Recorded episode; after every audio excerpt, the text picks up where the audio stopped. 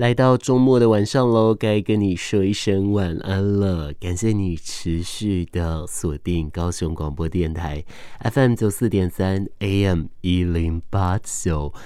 哎，这个礼拜呢，当然我们在节庆上，我们过了父亲节，然后我们过了中元节，那这些都是在我们的社会里面很重要的一些节日哦。那如果说来到了玻璃星球的领域里面，我们自然要来探讨的，这一定是跟社会上，或者是跟精神疾病，亦或是说一些身心灵语的一些人啊，或者是有这样的一个情况上是。有那么一点点的关系的哦，不晓得大家有没有在父亲节那一天看到一个报道呢？根据了网络上的人力银行的调查，最近除了柬埔寨的这一些诈骗消息之外，还有另一件事情，就是说啊、有许多的爸爸，诶，他做兼差或者是找第二份工作等等的比例呀、其实是高达了百分之四十七哦，是超过于以往的。是非常非常多，这也同时显示着的大环境之下啊，压力对于一个爸爸来说，或者是说社会的期待来说，哎，这个都对于爸爸有一些比较不是那么的尊重，或者是说可能不是那么公平的期待哦。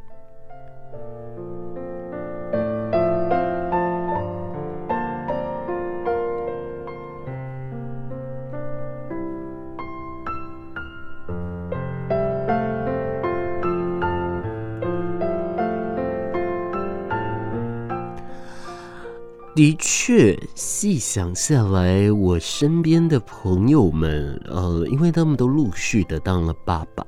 我有看到他们平常的工作量已经很多了，但是自从当了爸爸之后，他们就更好像没在休息一样，常常啊忙得焦头烂额的，好多事情一直啊、要收集，或者是要一直找资源等等，就觉得他们有时候其实蛮辛苦的。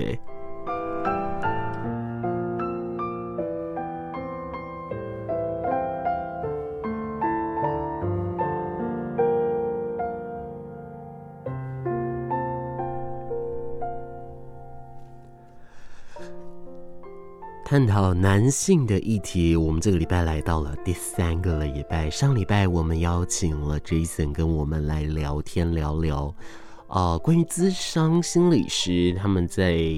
呃第一现场他们所遇到的男性，他们通常会怎么样来呢？但是呃，如同这一些呃社会上的比例啊等等的，在社会上总是把男性视弱。等于他懦弱，他没有担当这件事是画上绝对了等号，那也因此就造就了大家其实啊心里有苦难言哦。那当然，其实也就代表说，这男性有心理的健康问题都不愿意多说。那在这当中，他的比例还有需要提升的面向跟求助意愿，就更需要花时间去顾虑了。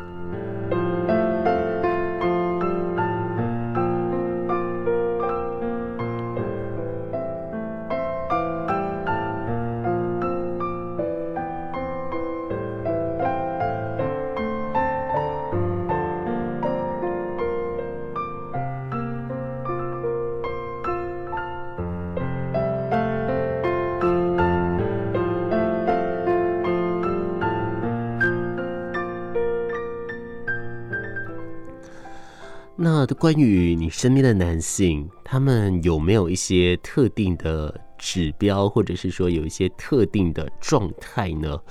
哦，关于说对于针对于男性的研究，早在零九年的时候啊，我就有看到有一篇硕士论文，就是研究男性忧郁的部分了。这当中也有提到关于家庭，或者说导致的因子，其实跟工作、家庭这一些都非常非常有关系哦。那我自己在网络上有查到了一个报道，呃，我们都知道男性啊，其实相比于女性。或者是说，相较于理性为主的人，他更不愿意为心理健健康的问题去求助。根据二零二零年十一月所发表的《精神病学前沿》期刊里面的研究，生理男性他决定是否呃对他的身心健康进行求助，诶，主要有四个面向哦，包含了对忧郁症的态度，还有第二个社会对忧郁症的看法。第三则是家庭环境、角色期待与社会支持，第四则是在心理健康服务交流上面的经验哦。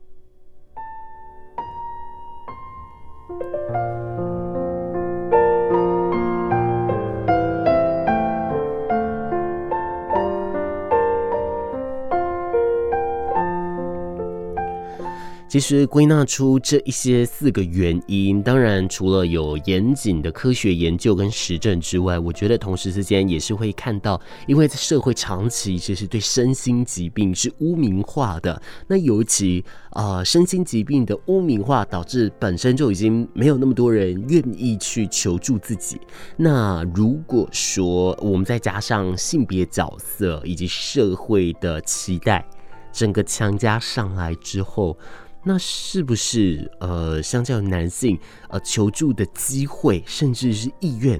反而都没有那么多了呢？我想我们要回到这一份研究，这边是讲到了在德国的乌尔姆大学这边的精神医学系以及乌尔姆冈兹堡区医院的研究者，他们找来了。两百五十名的男性，他们的年龄都介于十八岁到六十四岁之间哦。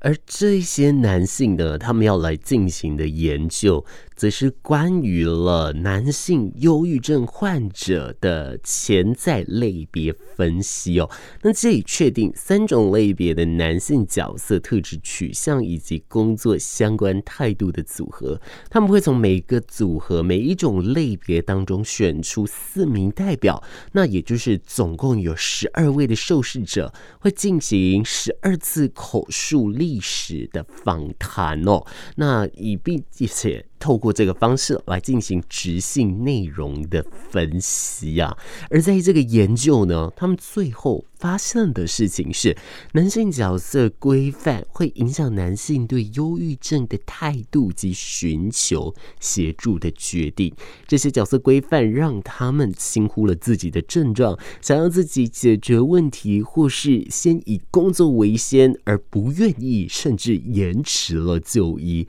而再来，则是。我们前面提到的，我们常年呃对忧郁症这件事在社会上来说是比较诟病的，所以他长期有污名化的倾向，就导致于说阻碍了一些身陷囹圄的男性他有求助的动机了。那像是说忧郁症状啊，是因为没有能力处理痛苦所造成的，还有家人对忧郁症不了解等等，与基层医疗医师对忧郁症患者的态度呢？其实，等等这些所有所有的事情，全部都会是影响他们求助的意医院哦。不过，其实针对了这一件事情，台北医学大学公共卫生学院里面的教授呢，他则是表示了，根据世界卫生组织的报告指出啊，全球基本上。就有超过了百分之五的人在有这个忧郁症状，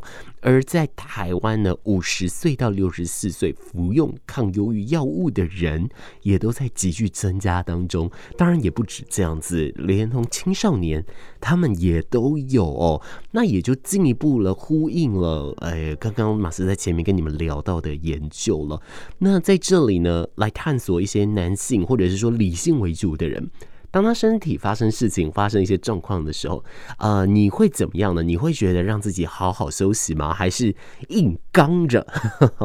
然后或者是说吃点药，但是继续我的工作，不要让自己休息太久，怕自己怠惰，怕事情耽搁，怕呃，可能身边的人会骂你，哎，没有用啊，或者是说没有任何的一些贡献等等的哦。其实这些好多好多男性他们都要面对的，所以了，也。因此，这样男性在面对了自己生理症状或者是心理疾病的时候，就是采用简单或淡化的形式来描述自身的这种忧郁症状，也因此了，不论是家庭端、医疗端，甚至是社会端，细心的观察与陪伴，就会是未来健康促进努力的一大方向哦。而对于男性忧郁患者而言，也会有很大的帮助，也能增加他们求助的意愿了。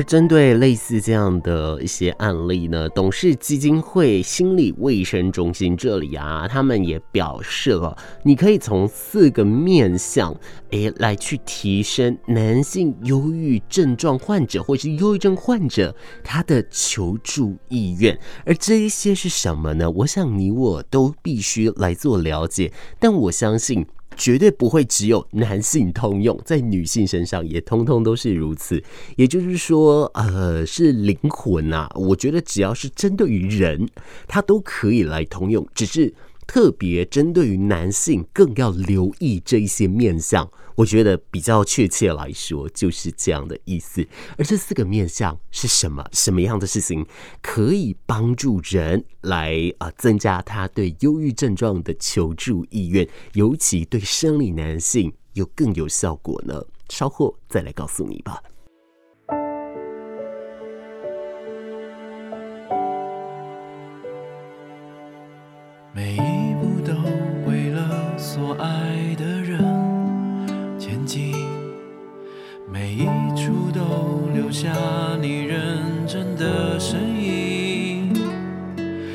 夜深人静的光阴，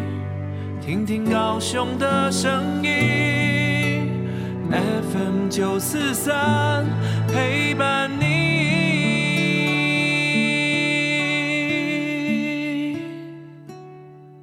回到节目当中，继续收听到的是《玻璃星球》，我是马师。今天呢，我们已经来到第三个礼拜的探讨主题，关于男性的部分了。那前两个礼拜呢，不只是我自己啊做了一点简单的资料爬书，甚至我们也进行了访问。呃，我们从当中，我们都可以看到，这个社会的确对于生理男性有比较高一点的期待，甚至也会有比较大的经济重担跟社会压力会放在他们身上。但是谁不是如此？每一个人通通都是这样。可是也因为现在经济发展的关系，导致于说，在今年其实有非常非常多的家庭啊，尤其担任父职这个角色的爸爸哦。那他们呢，其实都有做了一些兼差，这个比例是差不多百分之四十七，高过于以往了。而同时之间，在二零年的时候，也有从德国的研究哦，就指出说，男性他们对于忧郁的一些影响，那也提出了哎四个。诶，可能会影响到生理男性他面对自己的身心症状所要处理的嗯一些方式啊，或者是求助意愿等等。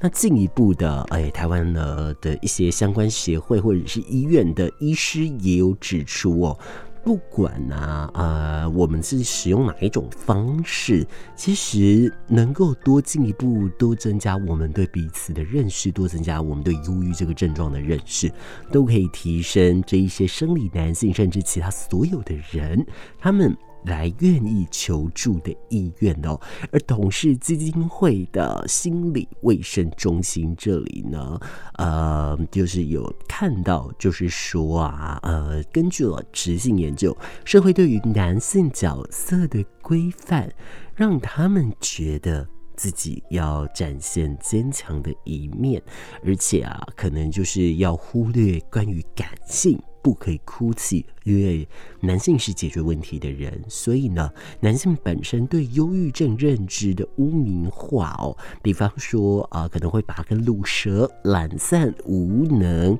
抗压性低。这些方式来画上等号，也因此不敢承认自己生病。另外呢，如果家里有人呢、对这个症状不是那么了解的话，也会产生不理解跟不谅解。那如果说有后辈的话，可能就会想说：哎，奇怪，我的爸爸怎么好像怪怪的哦，等等之类的这一些哦。那但是，呃，就是说有很多医师呢，现在都提醒大家，忧郁症并不是能力的问题哦，有的时候是太过于。的负责，或者是太过于苛责自己，算是一种个性，或者是说有的时候有一些呃生理分泌的问题了。那这边有医师就提醒了，从四个面向可以提升人们对哎这些，尤其这一些忧郁症患者他们的求助意愿，而不管对男对女，通通都是如此。尤其对于男性来说，有更大更大的一个。帮助哦，当然包含了民众对于忧郁症的正确认知，以及陪伴忧郁症寻求专业协助，鼓励男性从事有益于自己的事情，和鼓励男性忧郁症患者参与病友的团体，这一些事情，通通都可以找到，都可以的，来试试看哦。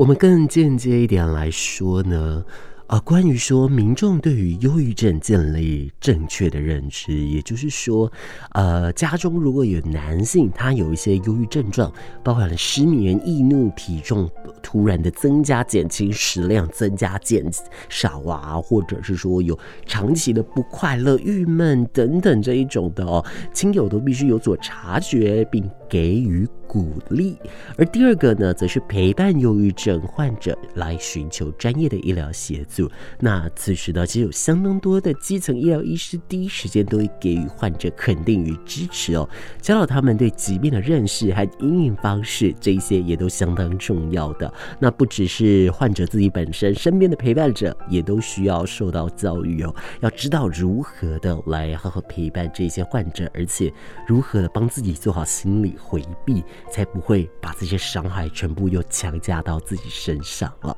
而再来第三个呢，提到了这个鼓励男性从事有益于自己的事情，建议呢男性要把忧郁症视为一种生活经验和市井，也试着把自己放在第一位哦，从事对自己有益的事情了。再来第四个，则是鼓励男性忧郁症患者参与病友团体，并增加交流，会发现自己其实并不孤单哦，所以随着社会的变化来说，我们对于忧郁症的接受已经越来越高，我们也更能理解、更能体谅了。所以，我们只要勇敢的踏出去，我们会发现，我们真的不是自己一个人在面对这一些事情。只要好好的面对，它总有会解决的一天的。但是，马斯仍然是要强调，刚刚说的这四项，只要是对人。通通都是如此的，对，不管你是男生、女生，还是说无论你的生理性别啊，或是心理性别等等，这个任何任何，我觉得只要对人，刚刚这四项的面相哦，通通都有助于我们去认识忧郁疾病，以及身边我们的陪伴者，来协助他们去做更进一步的认识。只是在科学的研究上，呃，这四个面相对男性。又有更显著一些的效果，就是了。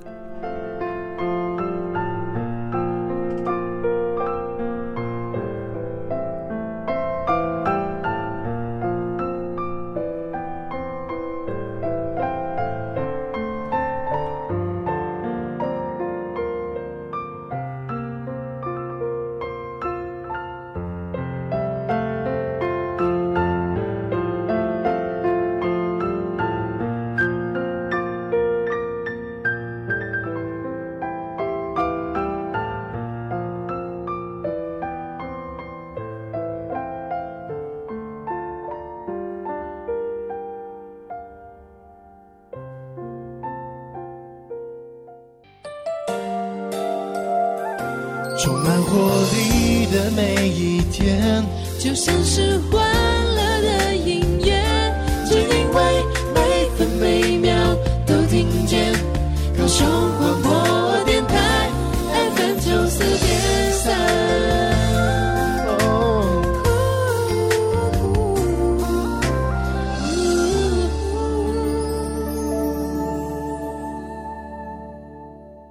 收听到玻璃星球 FM 九四点三 AM 一零八九，这里是高雄广播电台，我是星球航空的主人，我是马士，马来貘的马士馆长的是。今天我们一样在探讨关于男性面对于啊、呃、情绪症状所能做的一些探讨，但是啊、呃，不管是男是女，通通都是可以影响的哦，只是说在科学上特定的某些方法对男性影响又更多了。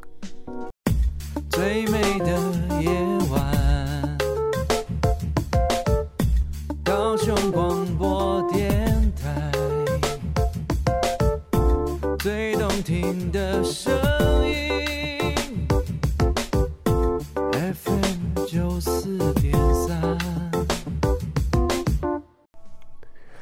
玻璃星球已经到站喽，非常感谢你今天的收听。我们在节目里面，我们持续会来探索在社会上一些不一样的议题，或者是说有一些不一样的呃故事。那如果你自己也有想要来探寻的议题，欢迎你写信到电台的信箱，或者你直接到脸书还有 Instagram 上面搜寻 DJ 马氏马来貘的马士馆长的事，你就可以找到我了。有任何想要听的主题，或是有任何想要跟我分享的事情都可以在上面来跟我说说哦。而提醒你哦，呃，我们的星球航空虽然到站，但还没有完全降落，所以在正点来临之前，整点到之前，请不要随意解开您的安全带，也就是您的。耳机有持续的戴在您的耳朵上，享受我在节目所为你感受到的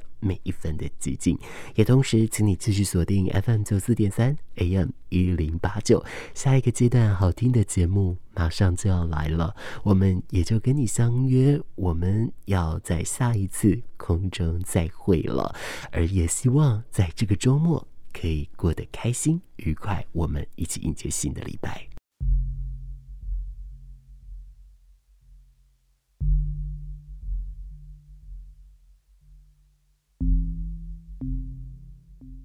今天在节目当中比较早跟你说拜拜，其实也没有错，因为我们最后播的这首歌曲，其实它长达了八分钟，甚至是将近九分钟。可是它的编曲形式是我认为非常适合在玻璃星球与大家来一同分享的，也就这首歌曲。想跟你说，祝你好梦。如果说你是现在才准备要工作读书，都要跟你说一声辛苦了。持续锁定 FM 九四点三 AM 一零八九，我们都在空中，而马氏也一直一直在空中陪伴你。最后来收听这首歌吧，来自于丘比《睡梦》。